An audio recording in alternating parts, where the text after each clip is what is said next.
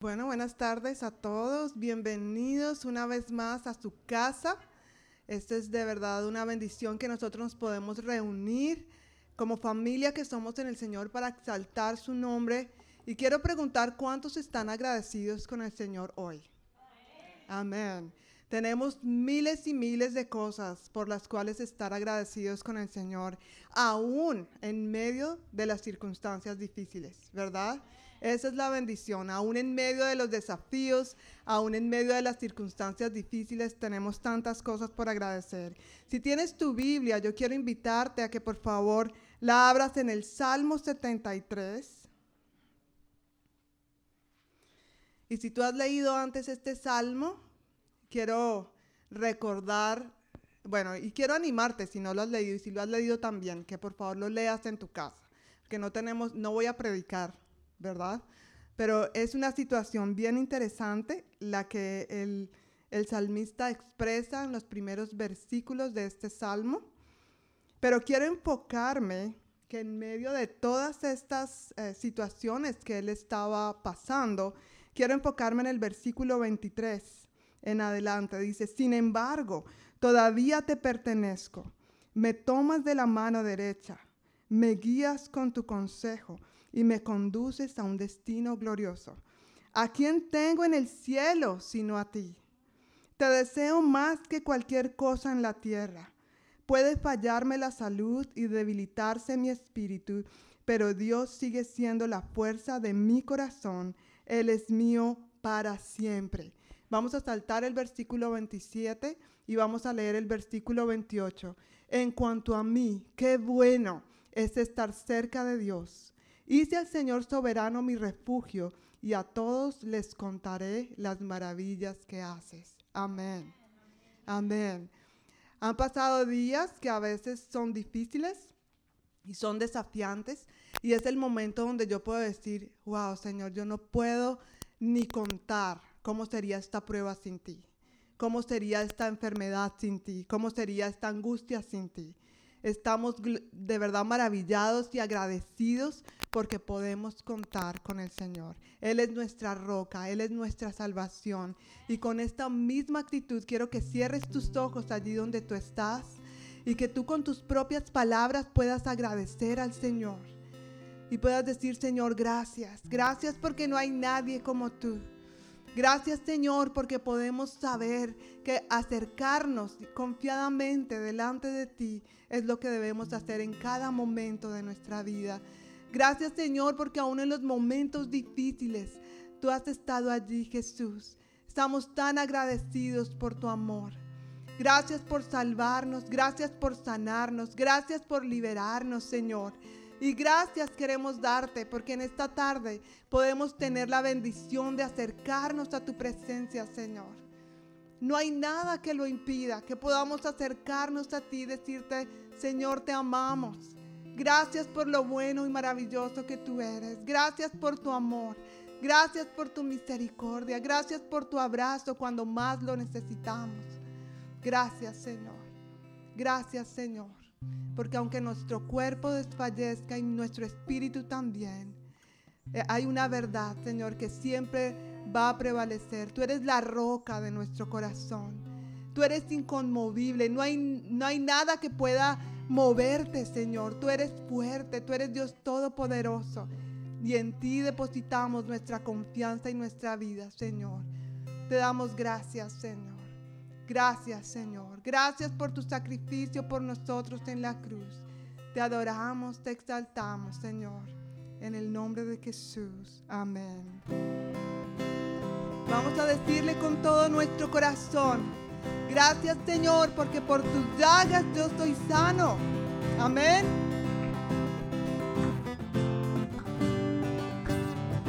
Por tus llagas yo soy sano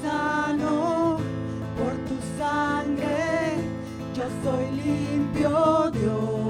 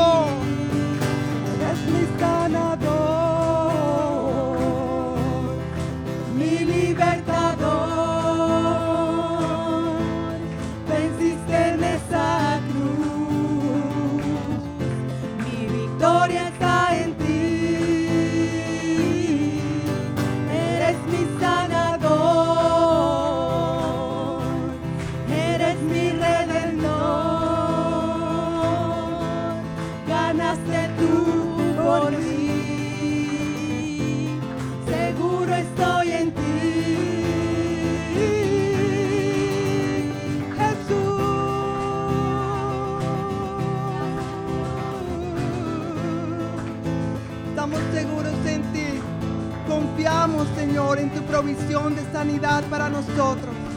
Y aunque todavía no hayamos visto tu gloria, queremos declarar con todo nuestro corazón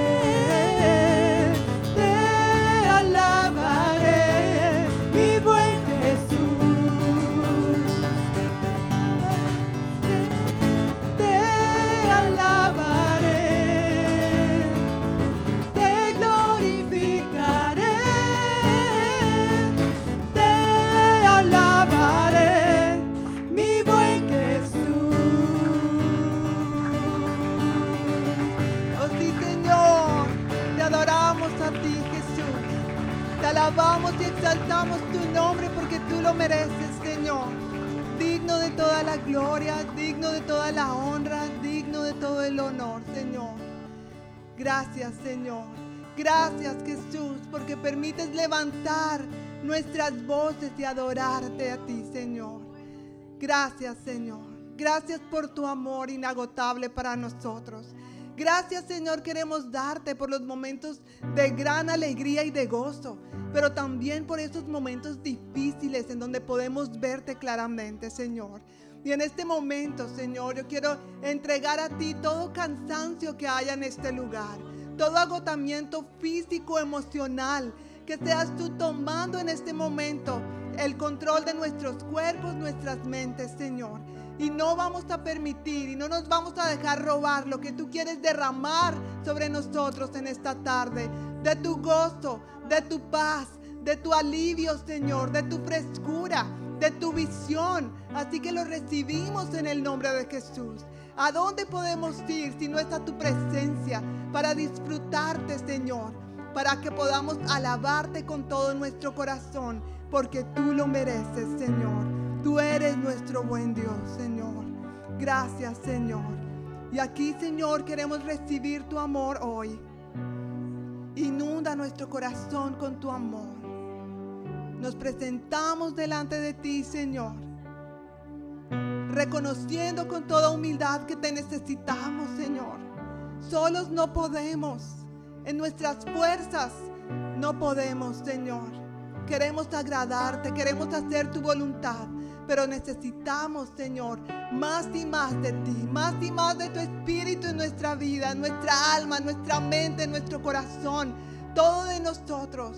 Y por eso nos acercamos confiadamente a ti, Señor. Ayúdanos a ser valientes, a pararnos firmes, Señor, y caminar como tú quieres que caminemos, Señor, mostrando tu cruz, mostrando tu gloria, Padre, en el nombre de Jesús. Gracias, Señor.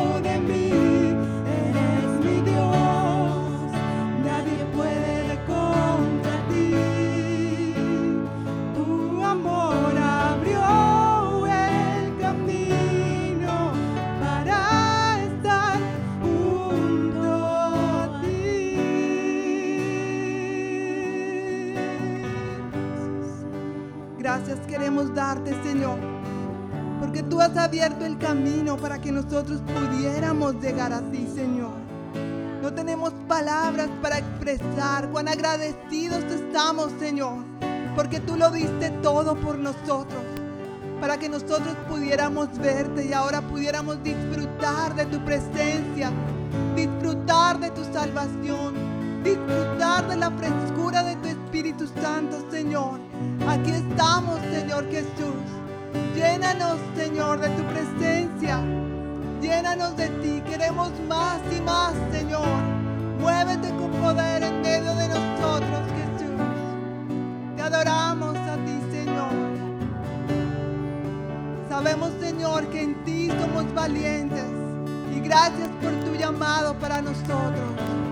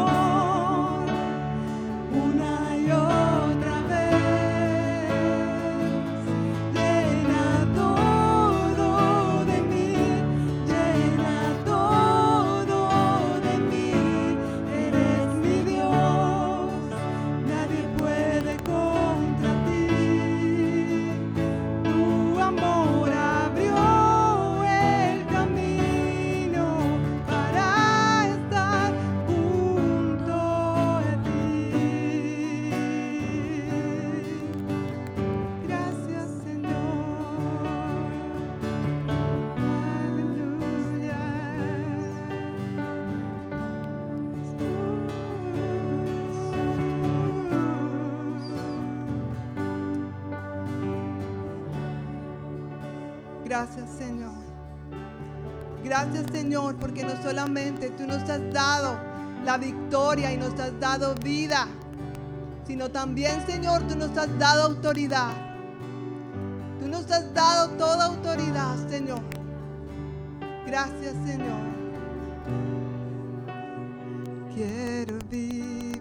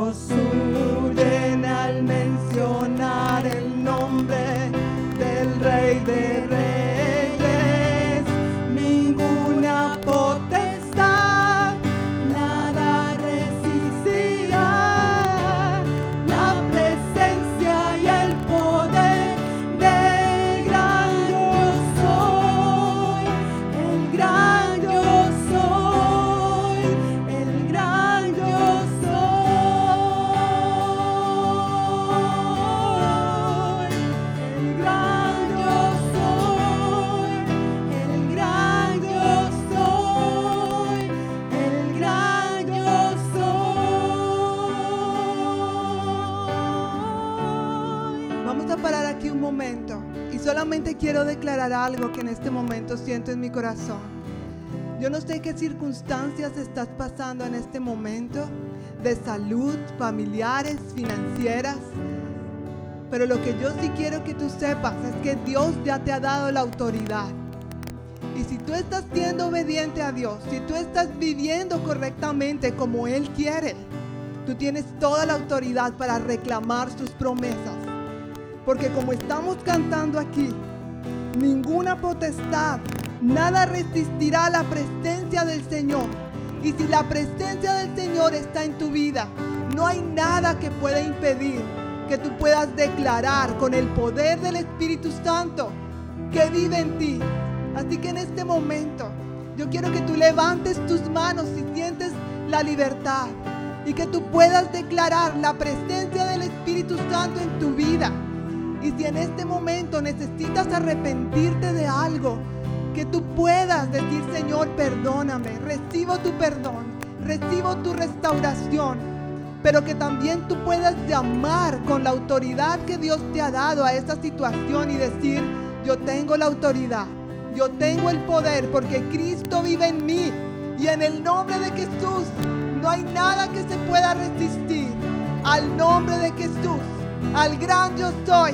Así que gracias Señor te damos por tu libertad en el nombre de Jesús, por tu poder Señor. La tierra, la tierra temblante, los demonios huyen al mencionar el nombre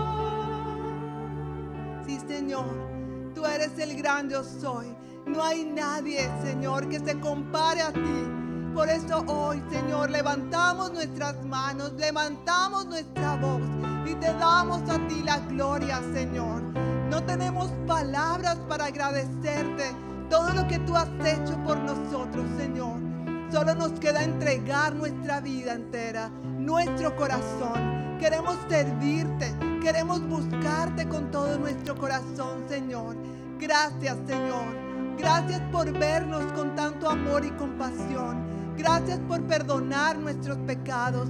Gracias por ayudarnos, Señor, en los momentos más difíciles de nuestra vida. Te alabamos, te adoramos, te exaltamos, Señor. Tú eres digno, no hay otro. Y cantamos aleluya, Señor, a ti. Decimos aleluya, alabado seas tú, Señor. Digno eres, Señor. Tú eres precioso. Tenemos el privilegio de llamarte nuestro Padre y de acercarnos a ti, Señor. Aleluya, Señor. Te damos a ti toda la gloria, Señor. Gracias, Señor. Gracias, Jesús. Aleluya. Con esta misma actitud de adoración, los sugieres van a pasar las canastas y vamos a recoger los diezmos y las ofrendas. Y quiero animarte a que mientras tú depositas este diezmo y esta ofrenda, que tú puedas declarar la bendición, la provisión de Dios sobre tus finanzas.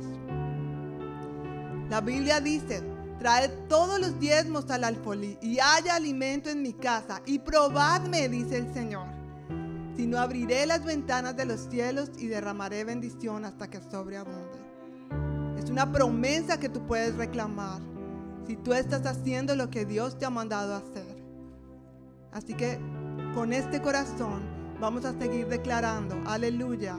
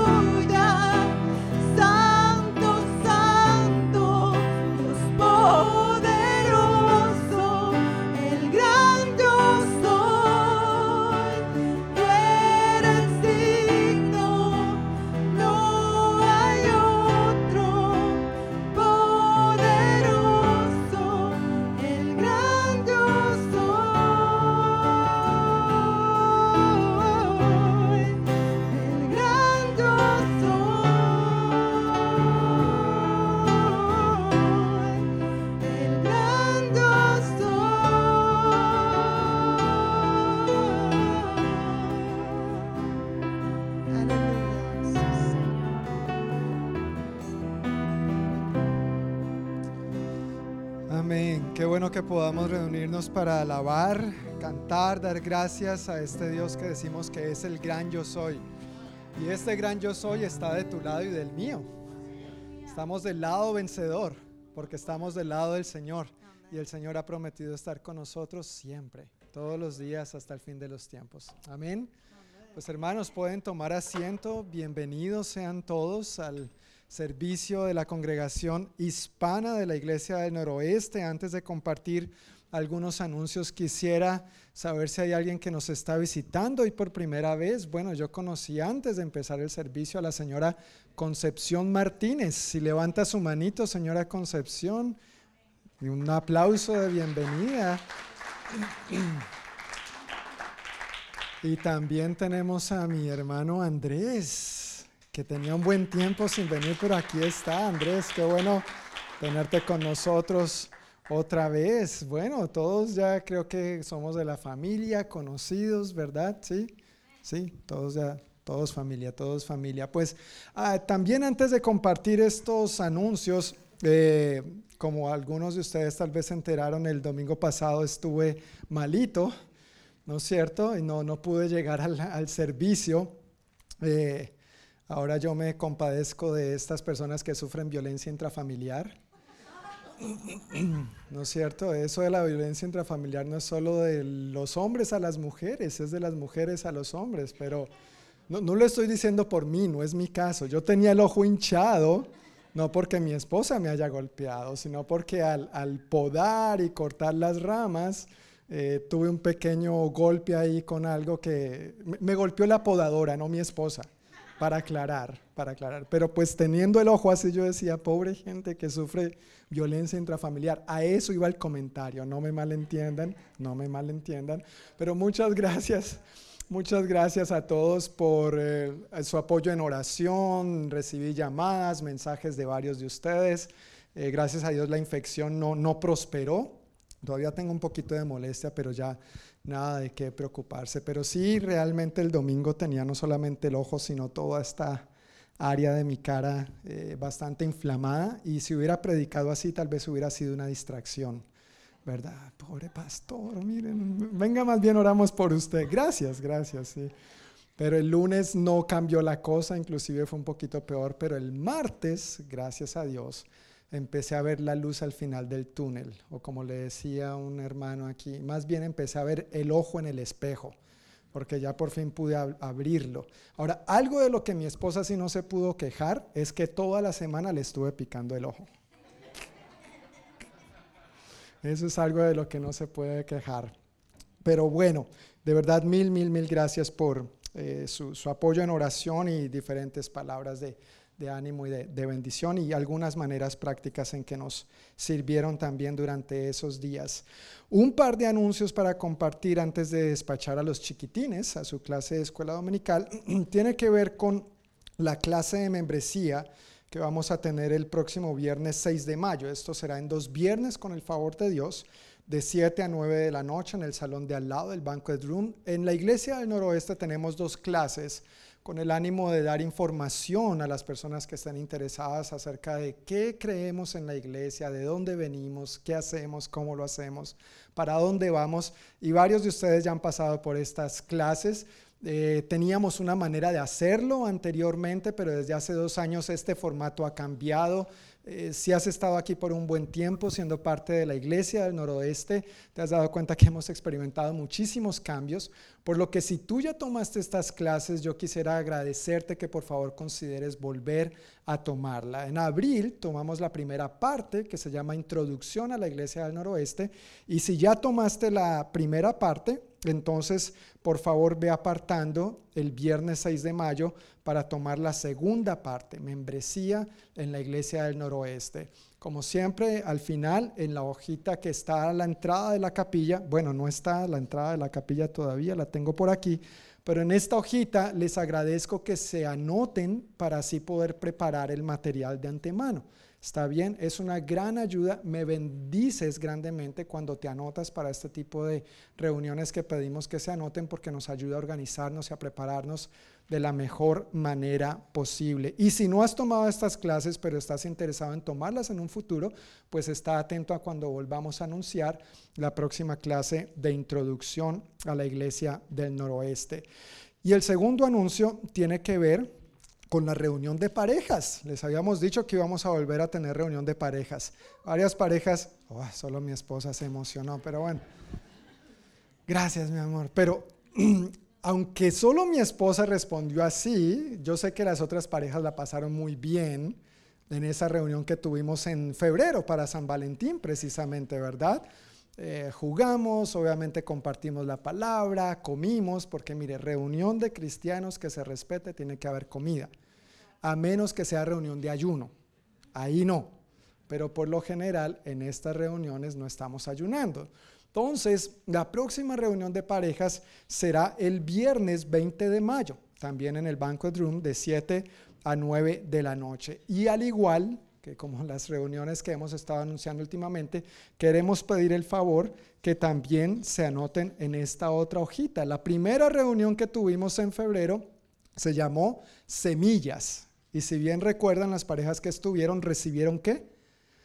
Un macetero, tierra y semillas. Nuestra próxima reunión se llama Raíces. Porque una cosa que empieza a echar la semilla es raíz. Entonces esa reunión, si quieres saber de qué se trata, venga. No voy a dar más detalles ahora aquí ni en la prensa, pero ahí vamos a dar continuidad a la primera reunión que tuvimos y queremos pedir el favor que también eh, se anoten en la hojita, amadas parejas, por favor, para poder organizar el material, la comida y todos los detalles que necesitamos organizar para esa noche. ¿Está bien? Entonces, si piensan asistir a estas reuniones, agradecemos inmensamente que se anoten a ellas. Voy a pedir el favor a mi hermano Asael que venga a recibirme estas hojitas y me las pones, mi hermano, allá afuera de la, en la mesita, en la capilla, para que se anoten todos y que nadie salga sin que se anote. Así, amorosamente y voluntariamente, como todo aquí en nuestra amada iglesia. Cristo les ama. Pero Amén, sí, Cristo nos ama. Pero anotarse es voluntario, por supuesto. Ok, pues con estos anuncios los chiquitines entre 3 y 11 años pueden pasar a su clase de escuela dominical. Hoy van con tía Diana, con tía Carla, Sarita y Sofi. Entonces todos los niños entre 3 y 11 años pueden ir a su clase de escuela dominical y recibir allá la palabra de Dios de una manera atractiva y dinámica para ellos. Y los niños de 12 en adelante nos quedamos aquí. No, yo pensé que iban a decir gracias o algo, pero los niños de 12 en adelante nos quedamos aquí, ¿no es cierto? Porque somos niños de corazón. No tengo el ojo inflamado, pero voy a seguir. Somos niños de corazón, ¿no? Y el, y el Evangelio dice, ¿no es cierto?, que los que no sean como niños no, no, heredarán, ¿no es cierto? No entran. Entonces tenemos que ser en ese sentido como niños, inocentes, no, no, no irresponsables, no inmaduros, pero inocentes en ese sentido. Ok, pues durante este mes, el mes de abril, que acabamos de celebrar lo que tradicionalmente llamamos la Semana Santa, hemos estado viendo una serie de mensajes enfocados en la pasión, muerte y resurrección de nuestro Señor y Salvador. Ay, perdón, otra cosita antes de continuar.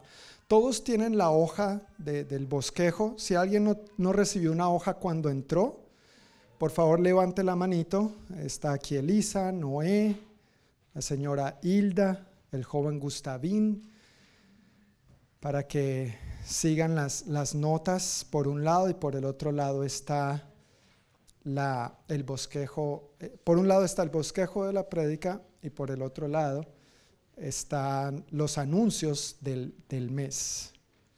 Y falta Gustavín.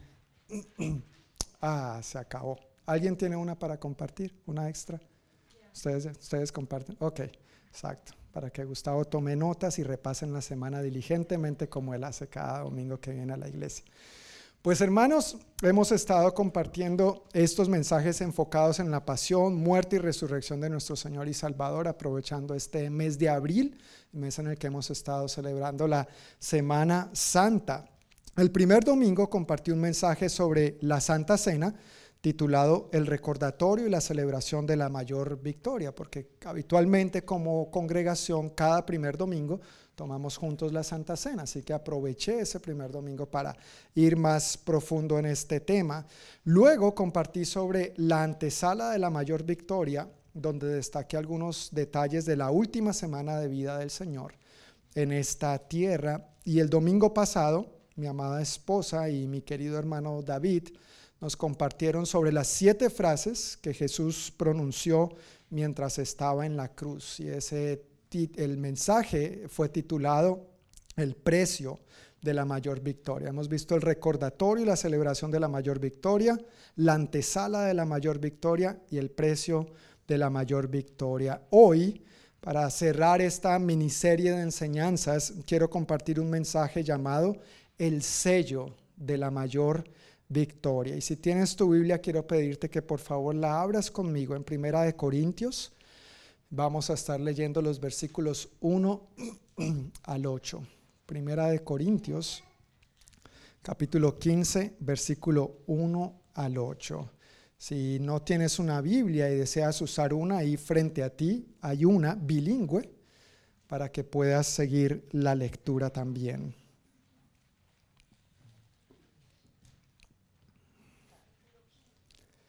Sí, capítulo 15. Primera de Corintios 15,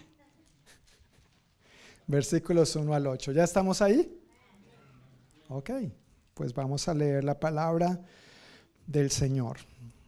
Dice así el apóstol Pablo, ahora, amados hermanos, permítanme recordarles la buena noticia que ya les prediqué. Perdón. En ese entonces la recibieron con gusto y todavía permanecen firmes en ella. Esa es la buena noticia que los salva si ustedes siguen creyendo el mensaje que les prediqué. A menos que hayan creído algo que desde un principio nunca fue cierto. Yo les transmití a ustedes lo más importante y lo que se me había transmitido a mí también. Cristo murió por nuestros pecados, tal como dicen las escrituras. Fue enterrado y al tercer día fue levantado de los muertos tal como dicen las escrituras. Lo vio Pedro y luego lo vieron los doce.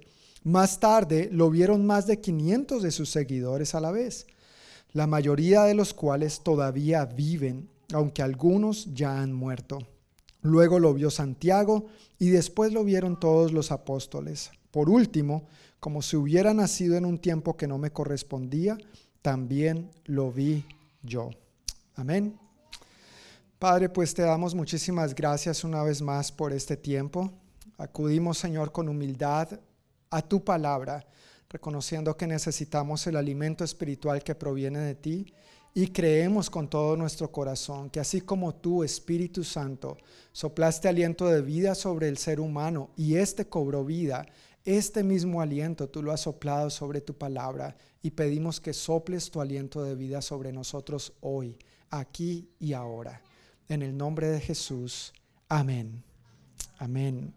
Pues en este pasaje vamos a estar puntualizando tres aspectos, pero antes de entrar en detalle en cada uno de esos tres aspectos, quiero mencionar a manera introductoria algunos detallitos. Este pasaje es muy rico y podríamos hablar muchísimo al respecto. Pero antes de entrar en detalle sobre los tres puntos que quiero tratar hoy, quiero mencionar algunos aspectos introductorios que tienen ahí en sus notas también. Tiene que ver con que el mensaje del Evangelio apela a que tomemos la decisión de recibirlo y mantenernos firmes en él. Apela a que tomemos la decisión de creer y seguir creyendo. Eso dice en el versículo 1 y 2, que voy a volver a leer. Amados hermanos, permítanme recordarles la buena noticia que ya les prediqué. En ese entonces la recibieron con gusto. ¿La qué? La recibieron con gusto y todavía que permanecen firmes en ella. Esa es la buena noticia que los salva si ustedes qué? Siguen creyendo. Si ustedes la siguen creyendo. El mensaje del Evangelio no es algo que uno creyó en un momento y se quedó en el pasado. Es algo que uno tomó la decisión de creer y qué? Y se mantiene creyendo. Una buena manera de ilustrar esto es si tú y yo fuéramos atletas. El atleta no solamente se prepara para llegar a la línea de partida de la carrera. El atleta llega a la línea de partida, suena el disparo y ¿qué empieza a hacer? Empieza a correr la carrera. El apóstol Pablo en otra escritura usa ese ejemplo también. No, es todo el disparo porque no existía, pero del atleta, ¿no es cierto? La idea no es solamente llegar al punto de partida, sino permanecer en la carrera, permanecer en la pista. Entonces, una vez empezamos a caminar de la mano con Cristo, la idea es no soltarnos de la mano de Cristo. Nada vamos a encontrar fuera de Cristo. Bueno, nada bueno nada bueno, aunque este mundo así nos lo proponga, nada bueno vamos a encontrar fuera de él. En segundo lugar, el mensaje completo del Evangelio tiene que ver con el hecho de que Jesús fue crucificado, Jesús murió, Jesús fue sepultado y Jesús resucitó.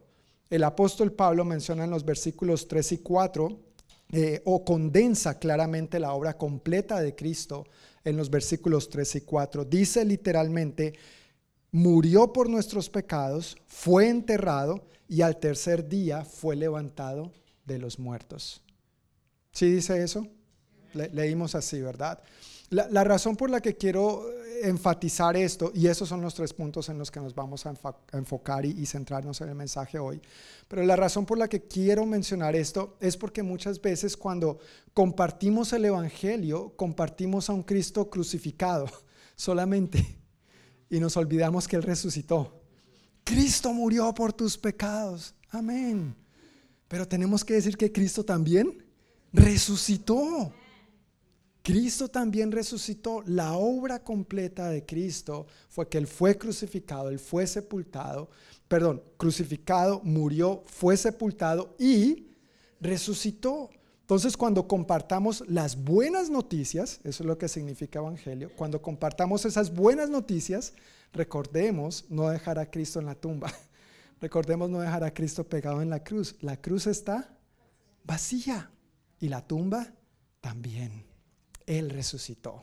Ese es el mensaje completo del Evangelio. Y el mensaje del Evangelio tiene evidencias. Pablo menciona en este pasaje dos tipos de evidencia que confirman la muerte, sepultura y resurrección del Señor. Por un lado, el testimonio del Antiguo Testamento. Él dice por lo menos dos veces en este pasaje, tal como dicen las escrituras. Entonces él hace referencia al Antiguo Testamento, eso lo dicen los versículos 3 y 4, pero también hay muchas otras escrituras en el Antiguo Testamento que hablan de lo que el Mesías, el Hijo de Dios, iba a venir a hacer por nosotros.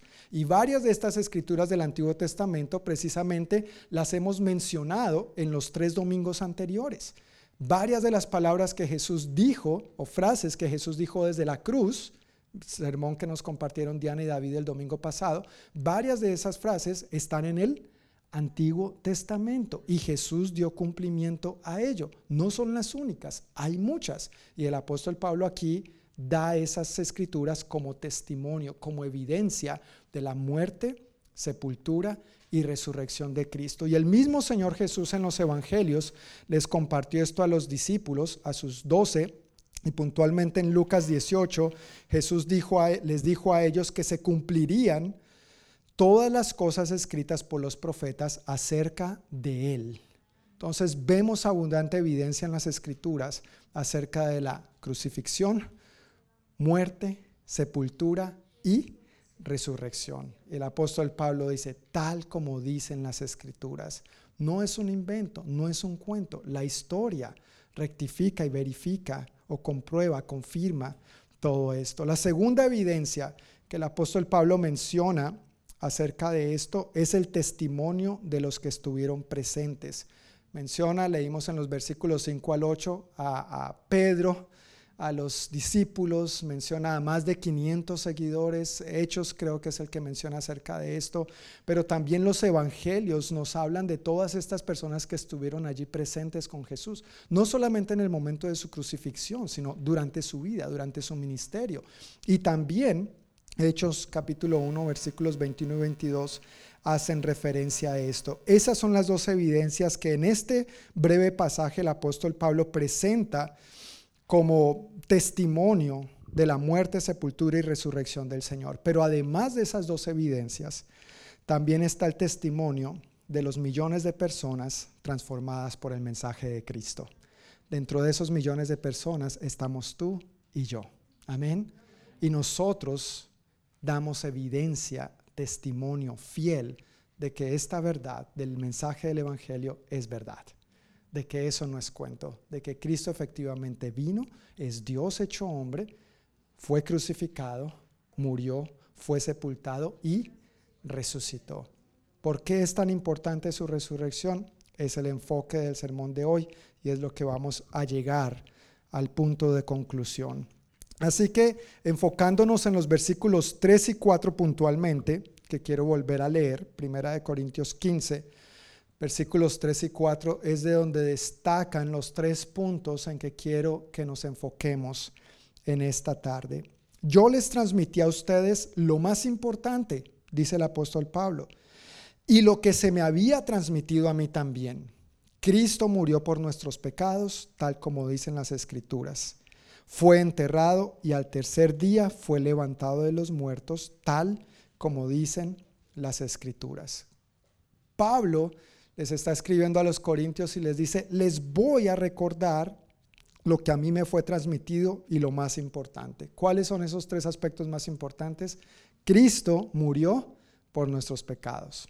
Cristo fue sepultado y Cristo al tercer día fue levantado de entre los muertos. Esos son los tres aspectos del mensaje completo del Evangelio que el apóstol Pablo condensa muy bien aquí en 1 Corintios 15 versículos 3 y 4. Entonces el primer punto es este, Cristo murió por nuestros pecados. ¿Por qué Cristo tenía que morir por nosotros? Es una pregunta que podría surgir y que para muchas personas eh, es una interrogante eh, dentro y fuera de la iglesia. ¿Por qué Cristo tenía que morir por nosotros? Y bueno, el mismo Jesús en, en el huerto de Getsemaní, si bien recuerdas, cuando fue a orar, le dijo al Padre, no, en esas mismas palabras, pero Padre, hay otra manera, ¿no es cierto? Señor, si es posible, si es posible, por favor, pasa de mí esta copa o este trago amargo, dependiendo de la traducción de la versión que uno lea, dice lo uno, dice lo otro. ¿Y qué respondió el Padre? El Padre no respondió. No, no hay respuesta registrada en los evangelios. El Padre guardó silencio, diciendo, mi hijo, eso es lo que hay, e, eso es lo que toca, ¿no es cierto?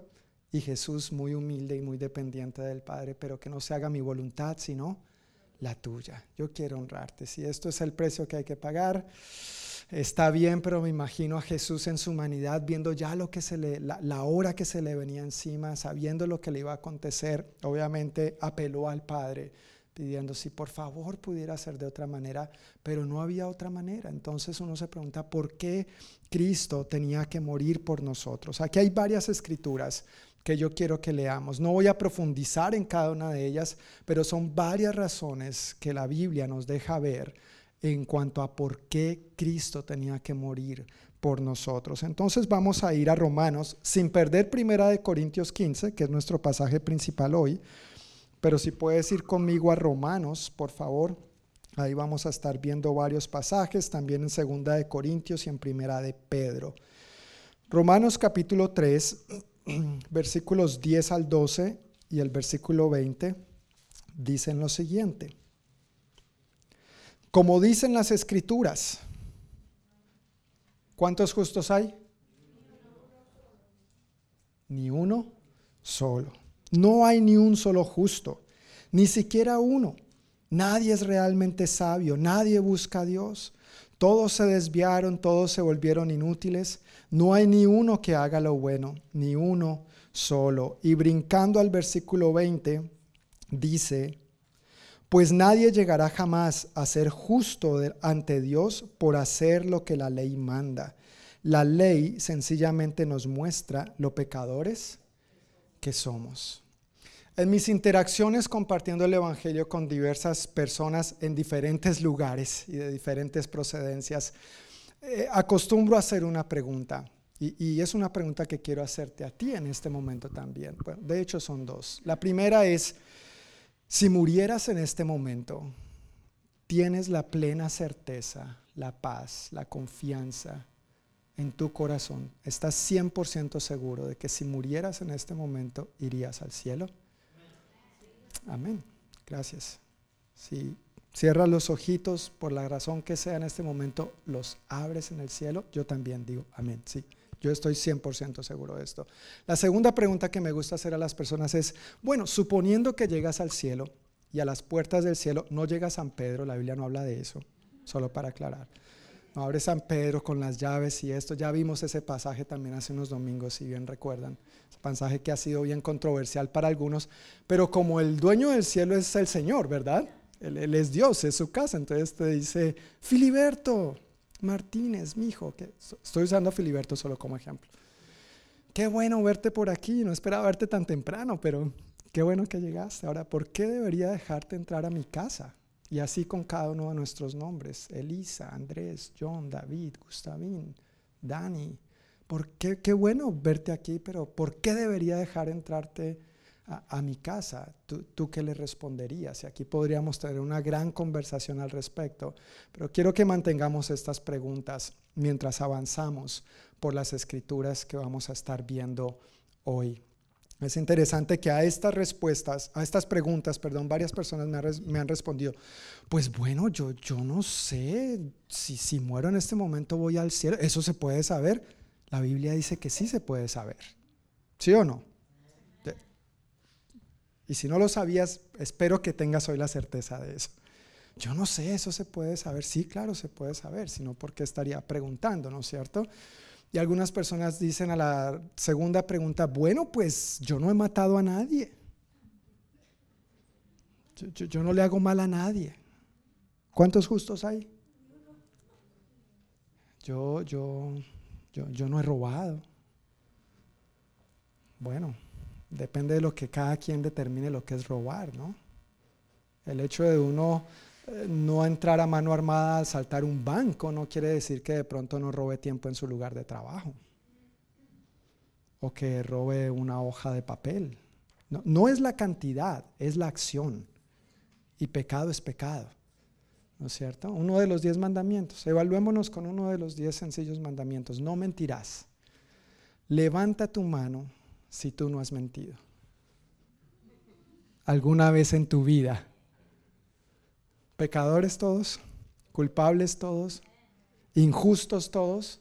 No hay justo ni uno solo. ¿No es cierto? Y dice el apóstol Pablo, mira, es que la ley no es para salvarte. Algunas personas me han respondido, no, pues yo trato de cumplir los diez mandamientos. Hermano, los diez mandamientos son imposibles de cumplir. ¿Te has dado cuenta? estamos de acuerdo en que hemos mentido. ¿Sí o no? Debí haberle pedido a nuestros hijos que se taparan las orejas. Papá, mamá, tú has mentido, entonces no me digas a mí ahora que hable la verdad. Bueno, estamos hablando de casos básicos y sencillos, no nada complejo. Pero si requieres consejería o liberación, habla con David al final del servicio. Pero la, la ley nos sirve para justificarnos. Según este pasaje, la ley es para mostrarnos lo que hacemos mal y que necesitamos entonces un salvador. La ley nos muestra que hemos hecho algo mal y necesitamos corregirlo. La única manera de corregirlo es por uno que sea justo. Ese que es justo es Cristo el Señor. El único, el único. 100% santo, santo, santo, perfecto y justo, sin pecado alguno. Que por, tu, que por su gracia tú y yo podemos ahora ser santos, podemos ahora disfrutar de su gracia, podemos ahora ser libres de ese peso que cargábamos encima, pero no por nuestra justicia, no por nuestra justicia. La ley simplemente nos ayuda a darnos cuenta cuán sucios estamos y el único que nos puede limpiar. Esa es la función de la ley. ¿Estamos de acuerdo con esto? Me encanta el versículo 20 en una versión de la Biblia en inglés que es la versión amplificada. Lamentablemente no tenemos esta versión en español, pero es una versión rica de la, de la palabra de Dios. El versículo 20 de Romanos 3 en esta versión dice, porque nadie será justificado, es decir, absuelto y juzgado aceptable delante de él por observar las obras prescritas por la ley porque la función real de la ley es hacer que los hombres reconozcan y sean conscientes del pecado. No una mera percepción, sino un conocimiento del pecado que obra hacia el arrepentimiento, la fe y un carácter santo. Conciencia del pecado que trae reconocimiento y nos dirige hacia el arrepentimiento, pero no provee remedio alguno para el pecado. Interesante, ¿no? Cómo esto amplía y nos da una mayor perspectiva del significado de estas palabras escritas por el apóstol Pablo en el versículo 20 de Romanos 3. ¿Por qué otra razón Cristo tenía que morir por nosotros? Pues si acudimos ahora a Romanos 3, versículo 23, tal vez este es un pasaje que varios conocen de, de memoria. ¿Alguien conoce Romanos 3, 23 de memoria? Por cuanto todos pecaron, están destituidos de la gloria de Dios. A mí me gusta incluirme en ese versículo y cuando lo comparto con otras personas digo, Romanos 3:23 dice que por cuanto todos hemos pecado, estamos destituidos, algunos no entienden la palabra lo, lo, que es destituido, entonces digo separados, estamos separados de la gloria, de la presencia de Dios. No es algo que podemos alcanzar por nuestros propios medios. Romanos capítulo 5, versículos 6 al 8, me encanta también lo que afirma al respecto. Romanos 5, 6 al 8 dice, cuando éramos totalmente incapaces de salvarnos, cuando éramos qué?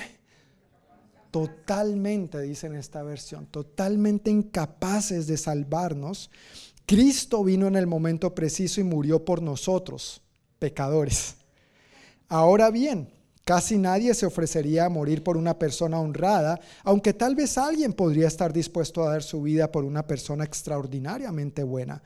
Pero Dios mostró el gran amor que nos tiene al enviar a Cristo a morir por nosotros cuando todavía éramos pecadores. Romanos 6:23 dice, la paga del pecado es muerte pero el regalo de Dios, o más la dádiva de Dios, es vida eterna en Cristo Jesús, Señor nuestro. Ah, hay, hay algo que conlleva el pecado. La, la paga a cambio del pecado es muerte. Así como tú en tu trabajo al fin de la semana, del día, de la quincena del mes, recibes un dinerito a cambio de ese trabajo, a cambio del pecado, lo que el ser humano recibimos es muerte. La muerte, esa es la paga del pecado la paga. Uno trabaja y a cambio recibe un pago, ¿verdad? El regalo de Dios es vida eterna en Cristo Jesús, Señor nuestro. ¿Cuánto tienes que trabajar por eso? Nada, porque si no, no sería un regalo. No sería gracia, no sería gratis. Es un regalo.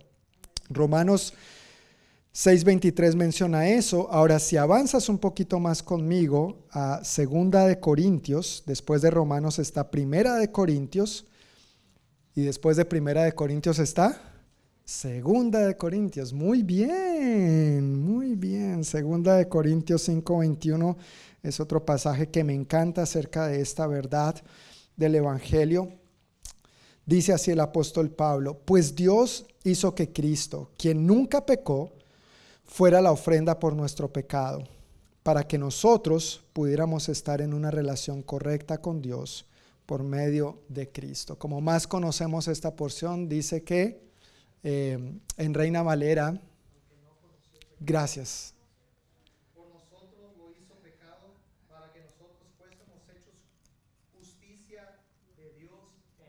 Amén. Al que no conoció pecado. Por nosotros lo trató como pecador, o por nosotros lo hizo pecado. Ahí podemos entender también por qué el sufrimiento y la agonía de Jesús. Padre, no hay otra manera de llevar a cabo esto. Ahí podemos entender por qué en la cruz dijo, Padre, ¿por qué me has abandonado? Porque nunca había experimentado esta ruptura, esta separación de la comunión con el Padre. Nunca el Hijo había pecado, pero se expuso a eso al cargar tus pecados y los míos, al cargar el pecado de toda la humanidad, los pecados pasados, los pecados presentes y los pecados futuros, algo que él nunca iba a experimentar, pero lo hizo como un regalo para ti y para mí. ¿Qué regalo? ¿Qué regalo? Gracias Señor. Y Primera de Pedro, capítulo 3, en sus notas dice Primera de Pedro 3.8, pero por favor es 18. Ahí me equivoqué mientras estaba escribiendo. Es Primera de Pedro 3, 18. Está bien, primera de Pedro 3.8 nada tiene que ver con lo que estoy diciendo ahora. Es primera de Pedro 3, 18. Dice el apóstol Pedro, Cristo sufrió por nuestros pecados una sola vez y para siempre. Él nunca pecó. En cambio, murió por los pecadores para llevarlos a salvo con Dios. Sufrió la muerte física, pero volvió a la vida en el Espíritu. En resumen, estos versículos, de estos versículos ahí en sus notas, al lado tienen una frase cada uno que voy a leer. Dice, ¿por qué Cristo tenía que morir por nosotros? Porque no somos justos. Número uno. Romanos 3:23, porque todos hemos pecado y estamos separados de la gloria de Dios. Romanos 5, 6 al 8, porque éramos y seguimos siendo incapaces de salvarnos a nosotros mismos. Romanos 6:23, porque la paga del pecado es la muerte. Y tú y yo no podíamos pagar por nuestra condición de pecadores, por nuestra condición de injustos, tú y yo no podíamos pagar. Aunque tú mismo murieras por tus propios pecados, aún así no podría ser salvo. Aunque yo mismo muriera por mis pecados, yo mismo no podría ser salvo. Necesitábamos una justicia mayor. Segunda de Corintios 5:21 para que recibiéramos su justicia, la justicia de Dios. Y primera de Pedro 3:18 porque él era el único que podía pagar nuestra deuda para llevarnos a salvo con Dios. En otras palabras, no había, no hay, ni habrá otra manera.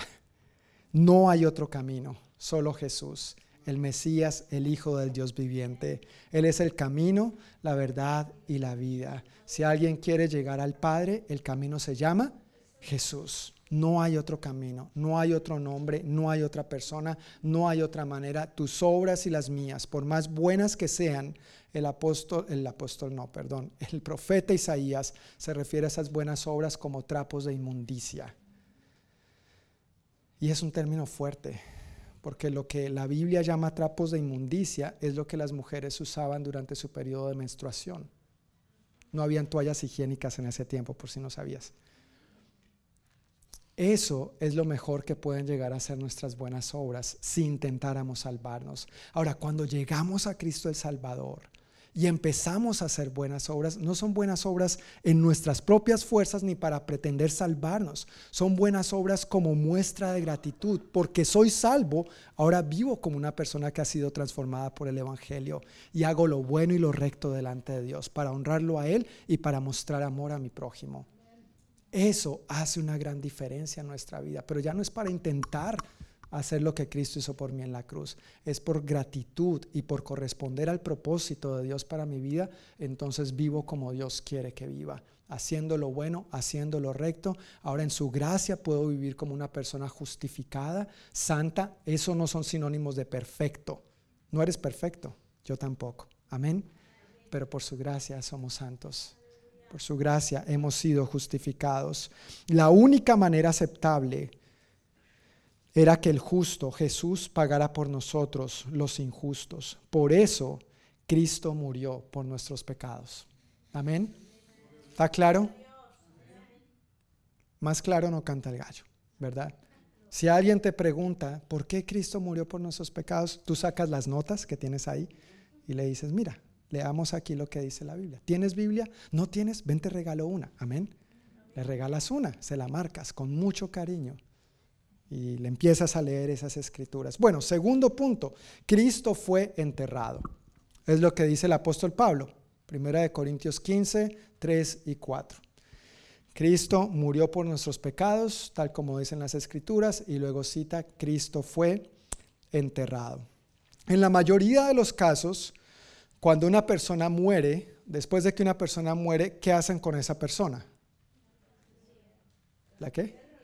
La, entierran, ¿verdad? La, la, sepultan en la mayoría de los casos. No estoy diciendo que siempre, pero la mayoría de los casos.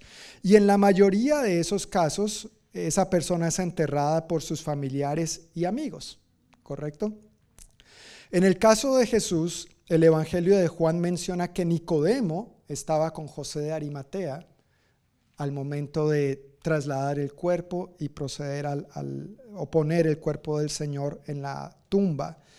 Lucas dice que mientras llevaban el cuerpo, las mujeres de Galilea iban detrás y vieron la tumba donde lo colocaron. No sabemos exactamente cuáles mujeres serían, pero Mateo y Marcos mencionan a María Magdalena y a otra María, que es la mamá de Santiago el Menor, uno de los doce apóstoles del Señor. Todo esto es combinando lo que narran los cuatro evangelios acerca del momento de la sepultura o del entierro del Señor. Veamos lo que dicen los pasajes en Mateo. Vamos a leer cómo Mateo nos, nos cuenta la historia de la muerte y sepultura del Señor. Si puedes ir conmigo a Mateo, por favor, capítulo 27. Vamos a leer varias porciones aquí también. Mateo 27, 57 al 61, dice así. Mateo 27, 57 al 61. Al acercarse la noche, José, un hombre rico de Arimatea, que se había convertido en seguidor de Jesús, fue a ver a Pilato y le pidió el cuerpo de Jesús. No sé si recuerdas, pero los otros evangelios mencionan que este José de Arimatea era miembro del concilio de Jerusalén también. O sea, era un hombre importante, e, e, era alguien con un rango de jerarquía en, su ciudad. Fue a ver a Pilato y le pidió el cuerpo de Jesús. Pilato emitió una orden para que se lo entregaran. Los cuerpos de los criminales, como Jesús murió, no porque él fuera criminal, pero por ti y por mí, los cuerpos de los criminales no eran enterrados, no se les daba lo que hoy en día llamaríamos cristiana sepultura. Los echaban en una fosa común o los echaban en cementerios de indigentes. Nadie los reclamaba, la familia estaba avergonzada y a lo mucho quizás se lo entregaban a la mamá o algún otro familiar. Pero en este caso este hombre fue a pedir el cuerpo del Señor. Versículo 59. José tomó el cuerpo y lo envolvió en un largo lienzo de lino limpio. Lo colocó en una tumba nueva, su propia tumba que había sido tallada en la roca. Luego hizo rodar una gran piedra para tapar la entrada y se fue.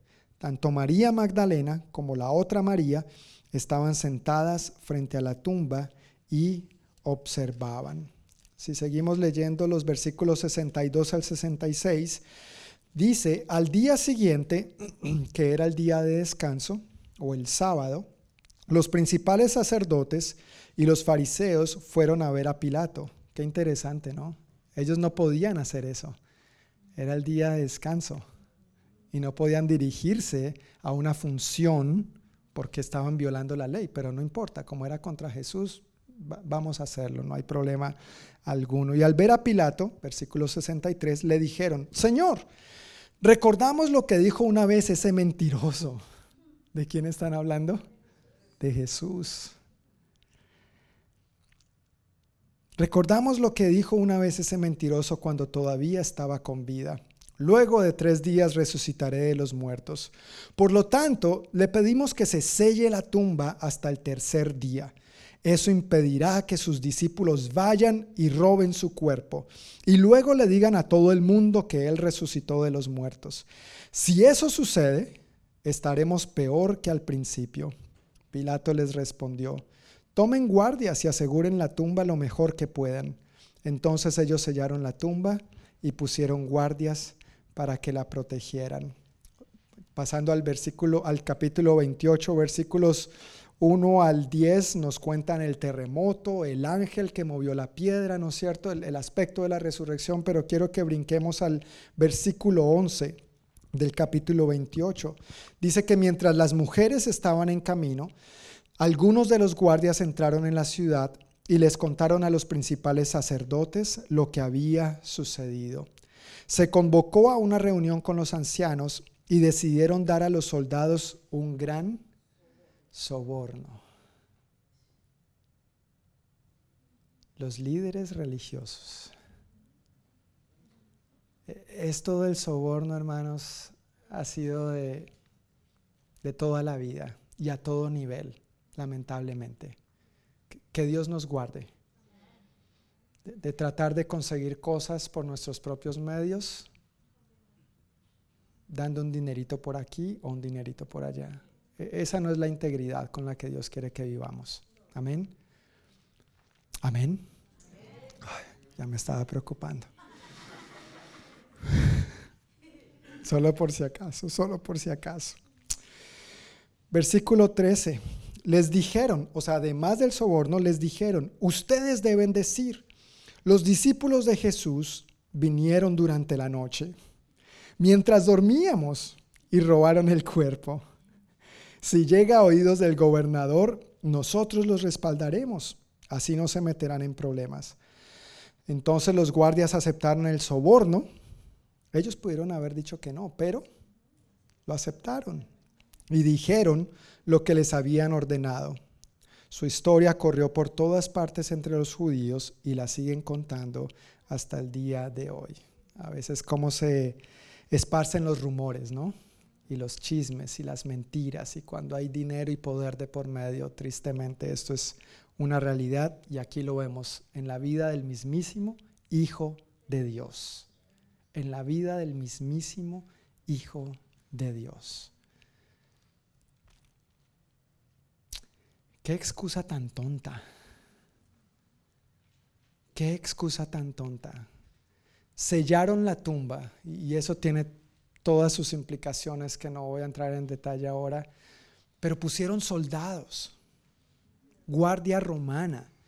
Esos soldados eran entrenados para la guerra esos soldados no se iban a quedar dormidos por, nada del mundo. Seguramente no era solamente un solo grupo de soldados, sino que se alternaban. Si unos necesitaban descansar o tomar una siesta, los otros se quedaban despiertos, pero todos quedarse dormidos al mismo tiempo. ¡Wow! Y una roca tan inmensa no los iba a despertar. O sea, ahora que me cuenten una de vaqueros.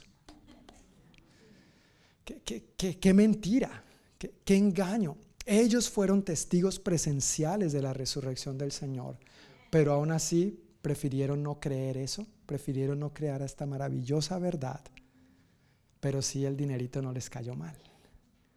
Y no se preocupen, si algo pasa con sus jefes, nosotros los vamos a defender. Claro, porque sabían que si se quedaban dormidos les costaba la vida. Cuando vemos hechos, eso pasó en, estuvo a punto de pasar en una ocasión con un soldado y en hechos 17, si mal no recuerdo, no, eso es otro pasaje, eh, al, al, soldado, a los soldados que estaban encargados de custodiar a Pedro en la cárcel, cuando el ángel lo liberó, a esos soldados les costó la vida. Entonces, a esto les esperaba eso. Eso era una sentencia común en el imperio romano. Pero aquí no importó, nosotros vamos a defenderlos. Por supuesto que no se quedaron dormidos, estaban bien despiertos. Estos tenían entrenamiento militar. Los discípulos de Jesús eran pescadores. Uno era cobrador de impuestos. Solo uno, Simón el Celote, tendría entrenamiento militar. De resto eran hombres del común y corriente. ¿Cómo iban a poder enfrentar estos a soldados de fuerzas especiales y quedarse dormidos? Eso es ridículo y absurdo. Hoy en día muchas personas siguen poniendo objeciones a la verdad del Evangelio, pero son verdades ridículas y absurdas. Nuestra tarea es orar por ellos y que la revelación del Espíritu Santo penetre en lo profundo de su corazón. Porque esto, como cuando Jesús le dijo a Pedro, dichoso Pedro, bienaventurado Pedro, Pedrito, esto no te lo reveló sangre ni carne, sino que te lo ha revelado el Espíritu Santo, mi Padre que está en los cielos. ¿Cuál fue la revelación de Pedro? Tú eres el Mesías, el Hijo del Dios viviente. Qué privilegio que nosotros podamos tener esta revelación hoy en día y compartir esta revelación a tanta gente alrededor nuestro que lo necesita. Y si se resisten, tranquilos. Hubo otros que se resistieron, hay otros que han escogido creer otras cosas, pero que nosotros sigamos fielmente modelando a un Cristo que sí fue crucificado, a un Cristo que sí murió, a un Cristo que sí fue sepultado, pero a un Cristo que resucitó. Y que si tú lo has aceptado en tu corazón, vive y reina en ti. Allí es donde este Cristo obra, allí es donde este Cristo se mueve, allí es donde este Cristo manifiesta la verdad de la cruz, la verdad del mensaje completo del Evangelio. En Mateo 27 vemos que hubo testigos del entierro de Jesús que sellaron la tumba y pusieron guardias para protegerla, y que los, los, opositores y los guardias mintieron sobre lo sucedido. Si habiendo puesto el cuerpo de Jesús en la tumba, sus opositores tuvieron que inventar semejante historia, imagínate si no lo hubieran sepultado. Si no lo hubieran sepultado, hubiera sido un problema. ¿Dónde está el cadáver? Es mentira lo hicieron a propósito, toda esa teoría de conspiración que a veces nos ronda hoy en día hubiera sido igual en aquel entonces. Por lo tanto, el entierro de Jesús es una prueba más de que Él sí murió. Y si murió, Él también iba a resucitar como lo prometió. Tal como lo dicen las escrituras y tal como lo presenciaron estos ahí, pero que se negaron a creer. Punto número tres, Cristo al tercer día fue levantado de los muertos. Gloria a Dios. Llegamos a la buena noticia. Del viernes pasamos al domingo, domingo de resurrección.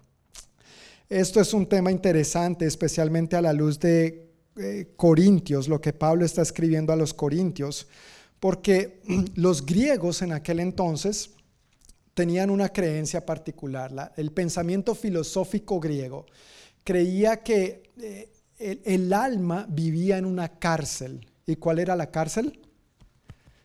El cuerpo, este cuerpo físico. Y, y por eso también eso generó toda una serie de comportamientos que siguen moldeando la humanidad hoy en día. Lo que importa es lo de adentro, entonces con tu cuerpo vive y haz lo que quieras, como quieras, cuando quieras, con quien quieras. Eso sigue un pensamiento muy arraigado en la manera de vida del ser humano que no conoce a Dios. Y los griegos vivían de esa manera. Ellos consideraban que el alma tenía que ser liberada del cuerpo porque el cuerpo era una cárcel para el alma. Así que ellos se burlaban de tan solo pensar en la idea de resucitar de los muertos. Pero si yo me quiero liberar de este cuerpo, ¿para qué voy a resucitar? ¿Para qué voy a necesitar resucitar? Y de hecho, cuando leemos en Hechos que Pablo estaba predicando a los griegos en Atenas, cuando llegó al punto de la resurrección, se burlaron de él y le dijeron, ya, y hasta ahí lo escucharon y se fueron, porque no era algo que cabía en su manera de pensar ni en su manera de vivir. Aquí en Corinto, algunos en la iglesia estaban también diciendo que no había resurrección. El pensamiento filosófico griego de la época se había filtrado en la iglesia. Y mis hermanos, permítanme, esto no es el tema de la prédica de hoy, pero permítanme decir que el pensamiento filosófico de este mundo, hoy en día, se ha filtrado mucho en la iglesia también. Mucho pensamiento mundano, filosófico, que, que, va en contra abiertamente de Dios y de su palabra, ha filtrado la iglesia. Y nosotros tenemos que velar y evaluar todas esas enseñanzas, todas esas creencias, todos esos pensamientos a la luz de la palabra de Dios para no vivir confundidos, ni terminar aquí o bailando aquí, bailando allá, porque o estamos o no estamos o estamos con Cristo o, no estamos con Él y que Dios nos guarde porque no llegamos a Él solamente para la línea de partida de la carrera, sino para correr fielmente la carrera con Él hasta llegar a la meta. Amén. Entonces en Corinto eso era lo que estaba pasando. Algunos creían que no había resurrección, así que Pablo les recuerda el acontecimiento real y trascendental de la resurrección de Jesús. ¿Y por qué se los recuerda? Porque sin eso los cristianos no tendríamos nada que celebrar ni ninguna promesa que esperar. Pero porque Jesús resucitó es que nosotros podemos celebrar. No solamente cada Semana Santa, no solamente cada domingo de resurrección, cada día es día de resurrección para todo aquel que ha puesto su confianza en Cristo como su Señor y Salvador. Cada día es un día para que tú y yo pongamos nuestra esperanza en las promesas que Él nos ha dado, porque Él cumplió, Él va a seguir cumpliendo. Amén. Él es el mismo ayer y hoy y por los siglos. Él no miente, Él no cambia de parecer. Y esto lo explica el apóstol Pablo a los Corintios, volviendo a primera de Corintios 15, terminamos en el versículo 8, pero si saltamos al versículo 12, vamos a leer hasta el versículo 20, por favor. Primera de Corintios 15, 12 al 20. Dice el apóstol Pablo, pero díganme lo siguiente. Dado que nosotros predicamos que Cristo se levantó de los muertos, ¿por qué algunos de ustedes dicen que no habrá resurrección de los muertos?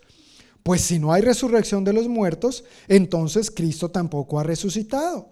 Y si Cristo no ha resucitado, entonces toda nuestra predicación es inútil y la fe de ustedes también es inútil.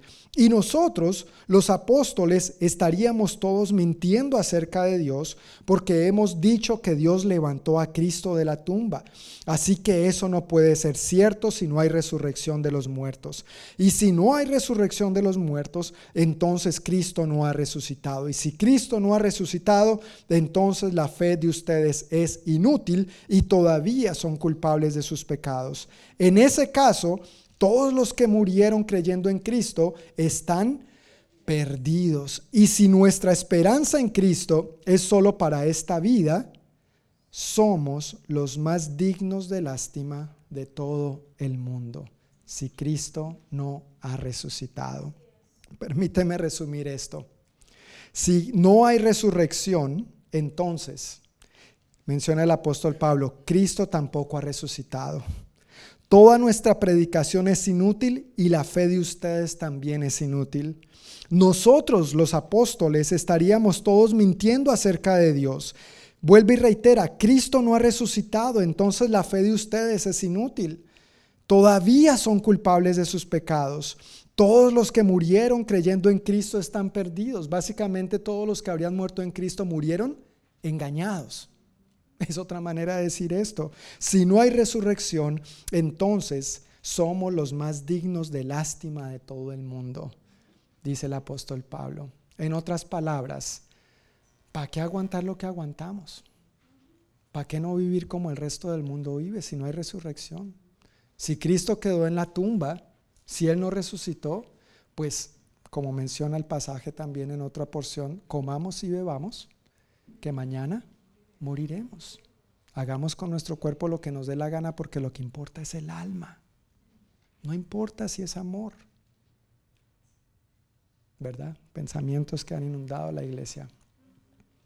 No, no es así. Cristo resucitó. Cristo resucitó y su resurrección transforma la vida de todo aquel que le entregue su vida a Él. No podemos seguir viviendo una vida conforme a este mundo o engañados por el pecado, tratando de justificar pensamientos mundanos, puntos de vista filosóficos que nada tienen que ver con la palabra de Dios. Seríamos los más dignos de lástima de todo el mundo. Seríamos dignos de que nos estén poniendo la mano en la espalda, ay pobrecito, mira, va a morir engañado, básicamente. En el caso del apóstol Pablo, tanto que aguantó, ese tipo le tocó duro predicar el Evangelio, estuvo a punto de morir varias veces. Él hubiera dicho, pues, ¿para qué me expongo a la muerte? ¿Para qué sufro esto si no fuera porque Cristo resucitó? Pero él había tenido un encuentro con el Cristo resucitado, no con el Cristo crucificado. Y por eso, aunque estuvo a punto de morir varias veces, él seguía adelante, creyendo en el Evangelio y predicando el mensaje completo del Evangelio. Tú y yo debemos permanecer firmes de igual manera. Si tenemos un encuentro con el Cristo resucitado, que nada ni nadie nos detenga de permanecer creyendo lo que un día empezamos a creer. Amén. Hubo testigos, hubo testigos, como mencionaba hace rato. Si no hay resurrección, eso es lo que pasaría, pero hubo testigos que llenos del Espíritu Santo transmitieron y escribieron este testimonio, lo, lo que acabamos de leer, pero también esto. Amén. Palabra fiel es esta. Palabra digna es esta. La Biblia no es un libro cualquiera. La Biblia es la palabra de Dios. Es un libro que Dios inspiró, contiene el soplo del Espíritu Santo y que tiene el poder de transformar y renovar nuestras mentes, transformar nuestras vidas y hacernos más y más conforme a la imagen y semejanza de nuestro Señor Jesucristo. Por eso cuando nos acercamos a la palabra, no nos acercamos como a un libro de texto de la escuela o de la universidad o a una novela o a un buen libro histórico. Nos, aceptamos, nos acercamos con reverencia creyendo que Dios nos está hablando que Él está soplando su aliento de vida sobre nosotros al leerla y que este aliento de vida infunde su vida en nosotros, nos transforma y renueva nuestra manera de pensar para ser más y más conforme a la imagen y semejanza de nuestro Señor y Salvador Jesucristo. No solo el crucificado, no solo el muerto, no solo el sepultado, sino el resucitado. Amén. El Cristo resucitado. Jesús no quedó clavado en la cruz, Jesús no quedó muerto, Jesús no quedó sepultado en la, en la tumba, Jesús está vivo y su resurrección es el sello de su victoria. Su resurrección es el sello de su victoria. ¿Puedes repetir conmigo? Su resurrección es el sello de su victoria. ¿Y sabes qué es lo mejor de esta parte? Que su victoria es nuestra victoria. Gloria a Dios. Gloria a Dios. Y esto el apóstol Pablo lo afirma. Volviendo a Romanos nuevamente, no quiero terminar sin leer este pasaje. Romanos 8. Romanos capítulo 8. Versículos 31 al 39. ¿Tienes abierta tu Biblia ahí? Porque esto es una escritura de victoria. Esto es una escritura poderosa. Esto es una escritura de victoria y de transformación. Romanos 8, 31 al 39. ¿Qué podemos decir acerca de cosas tan maravillosas como estas? Si Dios está a favor de nosotros, ¿quién podrá ponerse en nuestra contra? Si Dios no se guardó ni a su propio Hijo, sino que lo entregó por todos nosotros, ¿no nos dará también todo lo demás? ¿Quién se atreve a acusarnos a nosotros, a quienes Dios ha elegido para sí? Nadie, porque Dios mismo nos puso en la relación correcta con Él. Entonces, ¿quién nos condenará? Nadie, porque Cristo Jesús murió por nosotros y resucitó por nosotros y está sentado en el lugar de honor a la derecha de Dios e intercede por nosotros. ¿Acaso hay algo que pueda separarnos del amor de Cristo? ¿Será que Él ya no nos ama si tenemos problemas o aficiones, si somos perseguidos pasamos hambre o estamos en la miseria o en peligro o bajo amenaza de muerte? Como dicen las escrituras, por tu causa nos matan cada día, nos tratan como a ovejas en el matadero. Claro que no. A pesar de todas estas cosas, nuestra victoria es absoluta por medio de Cristo quien nos amó o como más conocemos este versículo en Reina Valera, por antes en todas estas cosas somos más que vencedores por medio de aquel que nos amó. Versículo 38, y estoy convencido de que nada podrá jamás separarnos del amor de Dios, ni la muerte, ni la vida, ni ángeles, ni demonios, ni nuestros temores de hoy, ni nuestras preocupaciones de mañana, ni siquiera los poderes del infierno pueden separarnos del amor de Dios. Ningún poder en las alturas, ni en las profundidades. De hecho, nada en toda la creación podrá jamás separarnos del amor de Dios que está revelado en Cristo Jesús, nuestro Señor. Gloria a Dios. Gloria a Dios. Este es Jesús nuestro Señor. Este es Jesús nuestro Salvador, este es Jesús nuestro Redentor. Sí, el que, el que fue crucificado, sí, el que murió, sí, el que fue sepultado, pero sí el que resucitó, el que resucitó. Si Cristo no hubiera resucitado, su obra de redención para pagar por nuestros pecados hubiera quedado incompleta y no tendríamos esperanza alguna. Pero Jesús dijo, consumado es. Y eso incluía su resurrección. Jesús dijo tetelestai. ¿Recuerdan esa palabra en griego que aprendieron el domingo pasado? Yo los escuché, yo estaba en videollamada, se la pusieron a repetir. Tetelestai, ustedes, tetelestai. Consumado es, la deuda está saldada, ya no debemos nada, es un regalo. Pero eso quedó consumado, eso quedó completado no solo porque Él murió, sino porque Él resucitó porque Él resucitó. Gloria a Dios por eso. Si Jesús no hubiera resucitado, eso significaría que Satanás, el pecado y la muerte habrían ganado. Pero no es así. Cristo resucitó. Cristo es el vencedor y la Biblia afirma que su nombre es fiel y verdadero y en su muslo lleva escrito Rey de Reyes y Señor de Señores. Este es nuestro Rey. Este es nuestro Rey resucitado. Gloria a Dios, gloria a Dios. Mantengamos en el centro de nuestro corazón esta verdad. Esto es el núcleo, esto es el centro del Evangelio, lo que se traduce buenas noticias. Cristo murió, Cristo fue sepultado, no lo dejemos ahí. Cristo resucitó.